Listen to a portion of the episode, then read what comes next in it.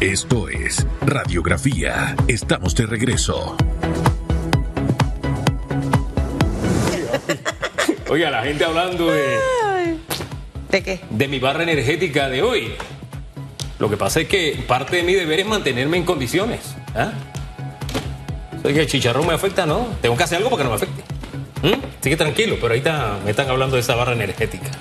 Vamos a la pregunta. La policía no desayuna eso, ¿yo? Vamos a ¿Te la pregunta. Sí. Ah. ¿Cómo evalúa la audiencia preliminar del caso de Brecht? ¿Confía en la justicia panameña lo que hasta ahora se conoce eh, en la vista fiscal? ¿A ¿Usted qué le parece? ¿Le sorprende? ¿Le impacta? ¿Usted ya lo suponía o ya lo sabía? En fin. Todo esto usted lo puede opinar a través del hashtag radiografía.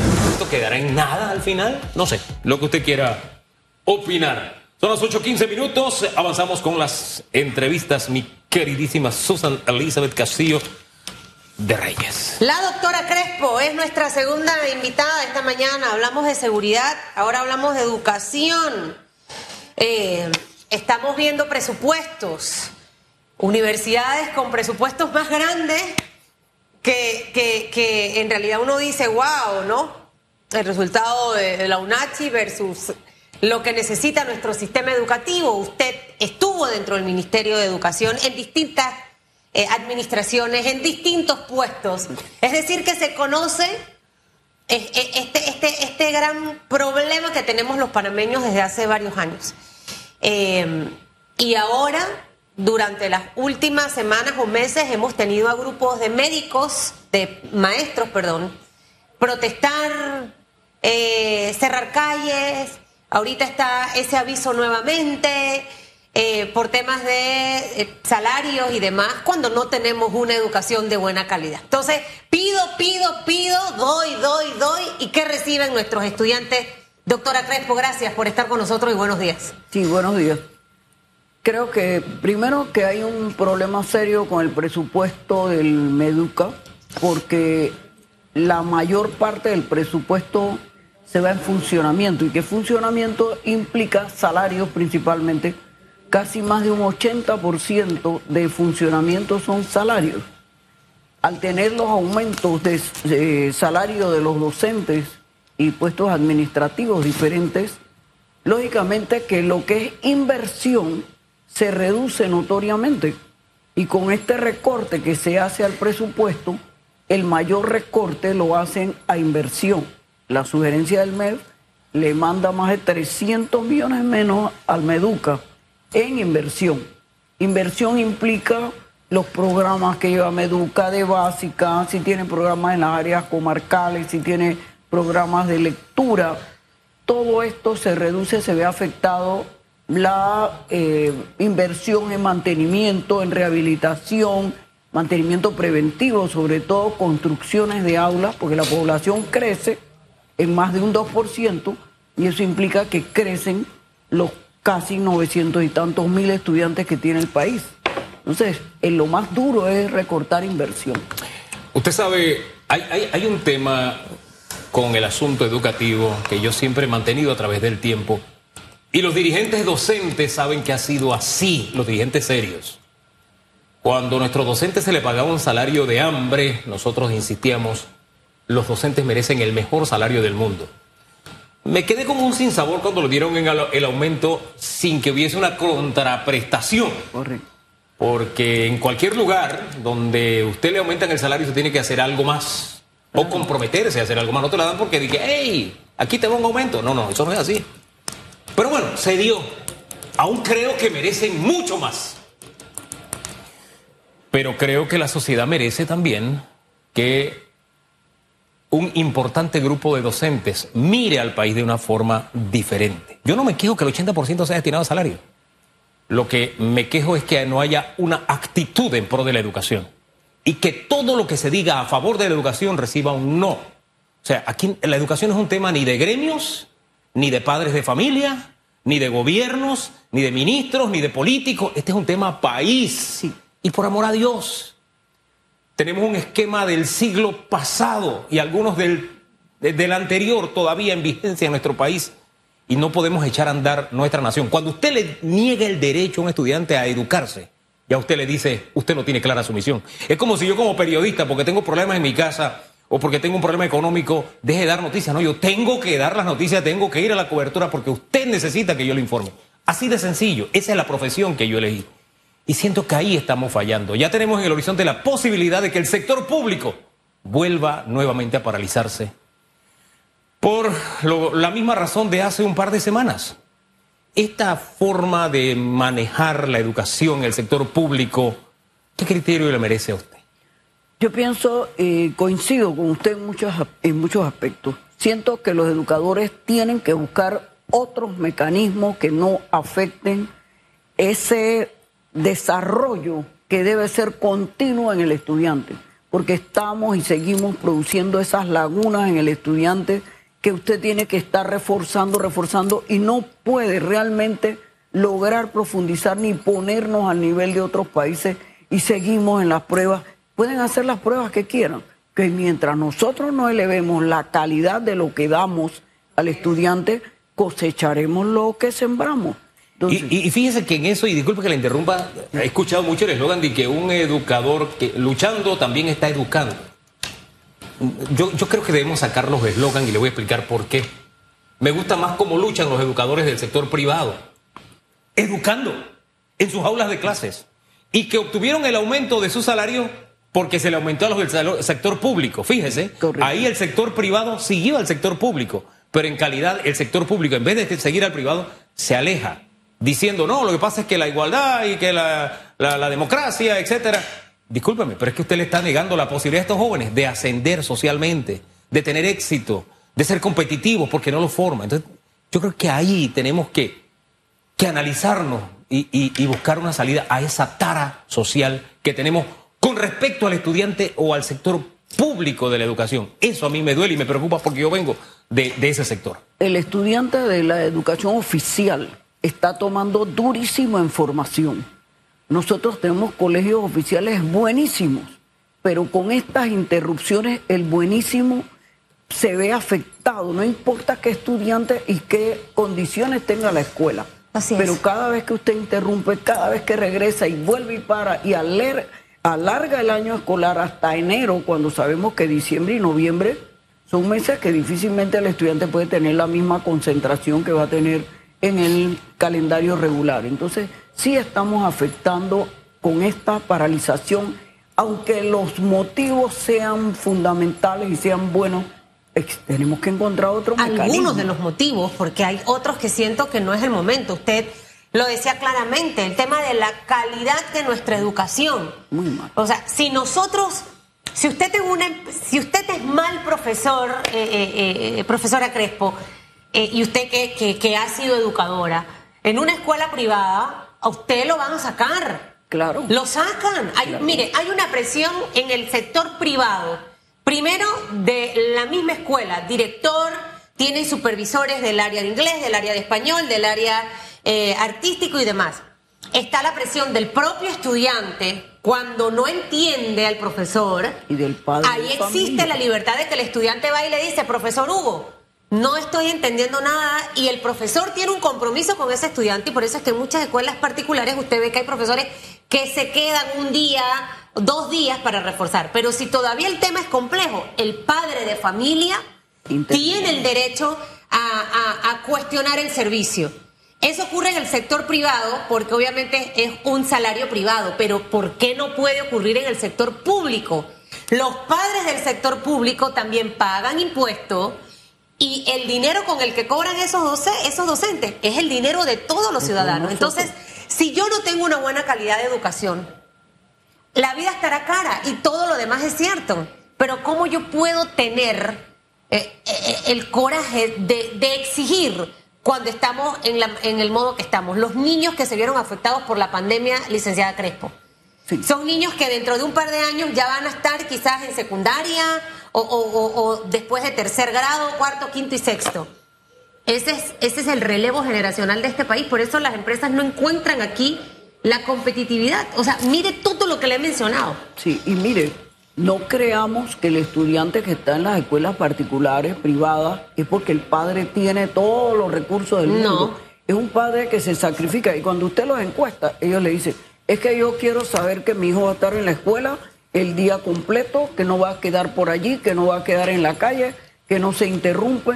Por eso hago el esfuerzo. Yo hice un trabajo de investigación inmenso sobre los padres de familia y su inversión en educación particular y ellos le dicen, yo no, no soy una persona pudiente, pero hago mi esfuerzo porque no quiero que mi hijo interrumpa su educación. Entonces tenemos que mirar eso, tenemos que ver por qué la educación particular está tan diferente en calidad a la educación oficial. Tenemos que meterle durísimo a calidad. Como que necesitamos el aporte mayor de los docentes para la continuidad de las clases. Lo cual no quita que las autoridades deben cumplir con su labor. Yo todavía no concibo que para cumplir la ley que establece 6% del PIB para educación haya que hacer un paro. No, hay que cumplirla y punto. Es una vergüenza para las autoridades, primero que se haya paralizado por esa razón, ellos también tienen en gran medida responsabilidad por no cumplir la ley, pero peor vergüenza es que te digan la vamos a cumplir a plazo, un pedacito este año, un pedacito el otro. Mientras tanto estamos discutiendo de si revivimos los dobles salarios y demás, ¿no? Entonces, la ley se cumple o se cumple. Y peor aún, que en el presupuesto no esté todavía ni siquiera lo que se comprometieron. Esas cosas para mí son inconcebibles. Pero mire, el presupuesto realmente se queda en su mayor parte de la estructura en funcionamiento. Funcionamiento implica salarios, implica servicios de electricidad, servicios de esto, pero la inversión que usted requiere para material didáctico, para todos los programas que el ministerio quiere implementar, inglés, eh, lectura, matemática, esos que necesitan la inversión se están recortando en más de 300 y tantos millones para el año 23. Entonces hay que hacer un análisis de cómo se reglamenta esto porque le va a pegar durísima educación. ¿ah? Eh, eh, es que hace un rato hablábamos de los salarios de los docentes, que insisto, yo creo que merecen incluso un mejor salario todavía. Eh, aquí se necesita una, ley de, de, salarios. No es posible que destinemos a salarios, asesores, etcétera, y que le cortemos a educación, consultorías y demás, y le cortemos a educación. Ahí es donde yo creo que debe haber una, escala salarial para que, como dijo el presidente, nadie gane más que el presidente. Si ese es el mal, el primer, ¿cómo es que se llama él? El primer obrero. Eh, y es nuestro gerente general, para ponerlo en el gerente senior de Panamá, nadie debe ganar más que él. Pero no, vemos en este país que hay gente que gana demasiado, mucho más, multiplica con creces el salario del presidente. Ahí tenemos que poner orden. Si ponemos orden, nos alcanza para educación. Pero tiene que haber orden. Si seguimos en este desorden, nunca nos va a alcanzar. Sí, el, al docente se le ha mejorado enormemente el salario. El docente está en mil y tanto, empezando con la base de los permanentes. Eh, no es, yo digo que no es el elemento salario, sino el elemento compromiso. Así es. Con la educación, comprometerse, responsabilizarse del avance de la educación. No es asunto de salario. No, y hay educadores que lo están. Hay educadores que lo están y eso e, ellos, mm, no sé, a uno le devuelven la esperanza. Y estoy hablando del sector público. Hay docentes que durante esta paralización siguieron dando clases. no pararon. Sí, los hay. Hay otros que, claro, Malos dirigentes también que tienen. Malos dirigentes que los lideran mal. Los llevan por decisiones no correctas. O sea, imagínense, hay personas con salario mínimo, profesora Crespo, que ganan 600, 700 dólares. Un docente está ganando arriba de mil dólares a Chutupu. Mucho más, sí. Arriba de mil dólares. Mi mamá se jubiló con 600 dólares. Una muy buena maestra. En la José María Roy, en la Escuela de la Sonde, allá en Chiriquín. Entonces, eso en realidad es lo que nosotros estamos necesitando. Ahora, yo le mencionaba al inicio, y ese compromiso, esa entrega, es como cuando un periodista de verdad se tiene que levantar a las 4 de la mañana, venir para acá, salir, llegar en... Porque está entregado. ¿Quiénes no, no, no duran en esta profesión? Los que pensaron que esto nada más era ponerse el labial, el blower y ponerse la pantalla y el hombre perfumarse con el saco. No esto lleva una serie de compromisos y de, y de sacrificios que también tenemos que tomar. Bueno, así lo hace un doctor, así lo deben hacer los educadores. Sin embargo, hay cosas que a la población le molestan y le incomodan y una de las cosas que definitivamente fue como una gotita que se derramó ya en ese, en esa, en ese mechón que se formó este incendio fue el tema de la UNACHI. eh, con ese presupuesto y que ahora cuando yo escuchaba a la rectora hablar de que definitivamente sí se merecen aumentos los profesores, hay que homologar, pero en un país donde hay gente que ahorita no tiene trabajo, personas que no están cobrando su salario completo porque la situación económica está dura. ¿Cómo no? En las empresas privadas han eh, eh, paralizado temas de ascensos y de aumentos porque la cosa está complicada. Muy complicado. Ah, no, pero allá sí tengo que dar tantos millones de dólares. ¿Cómo, cómo usted ve este tema, eh, licenciada Crespo? Lo que pasa es que las universidades oficiales tienen una gran autonomía en la forma de trabajar.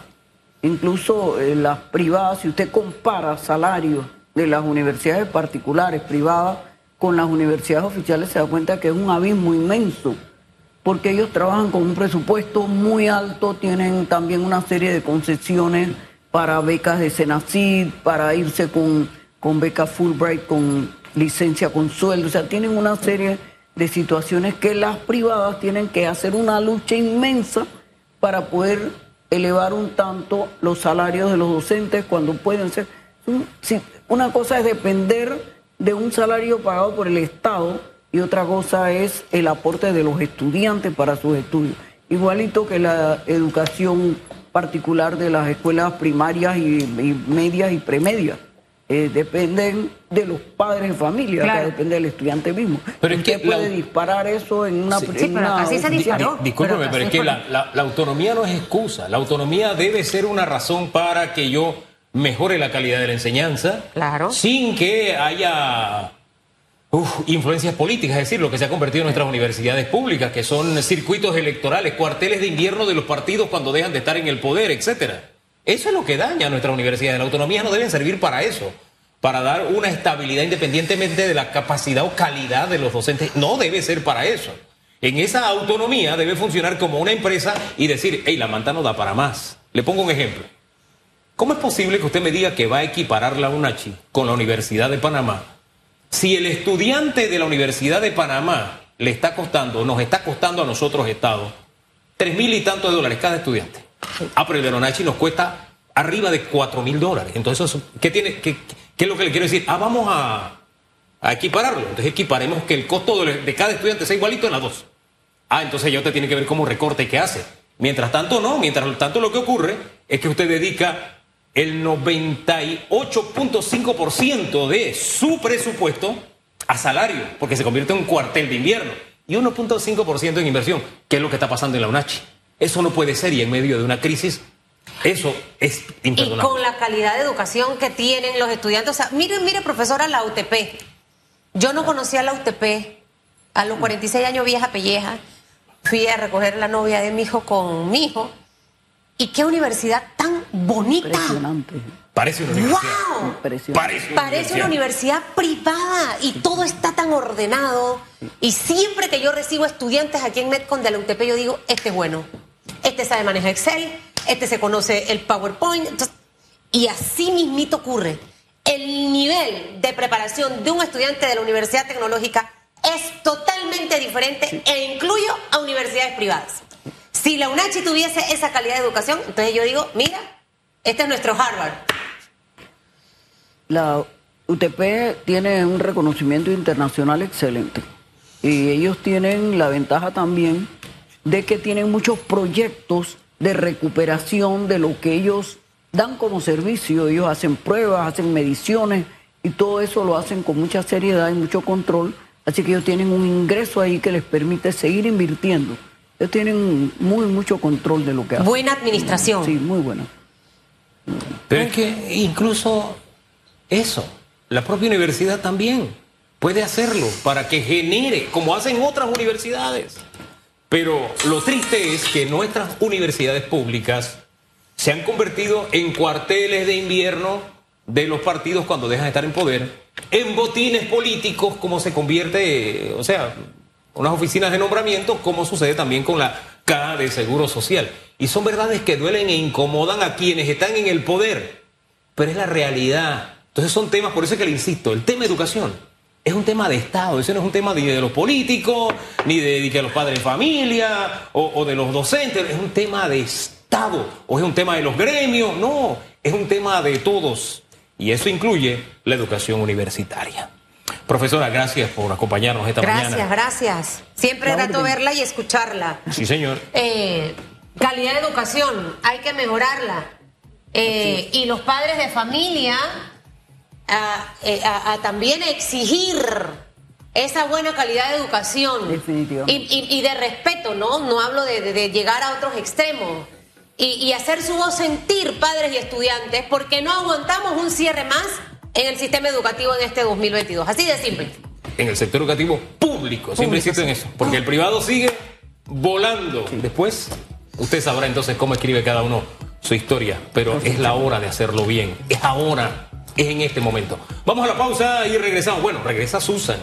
Con Félix, va para, voy. para Odebrecht. Sí, señor. Bueno, hoy me, toca debate y, voy después, a Odebrecht. Exactamente. ¿Vio? Ese sacrificio. Él quería ser rey, salir en televisión. Que tire besito. 8.35 minutos. Y luego con gusto, me encanta. Vamos. Tira besito. En breve regresamos con más de Radiografía.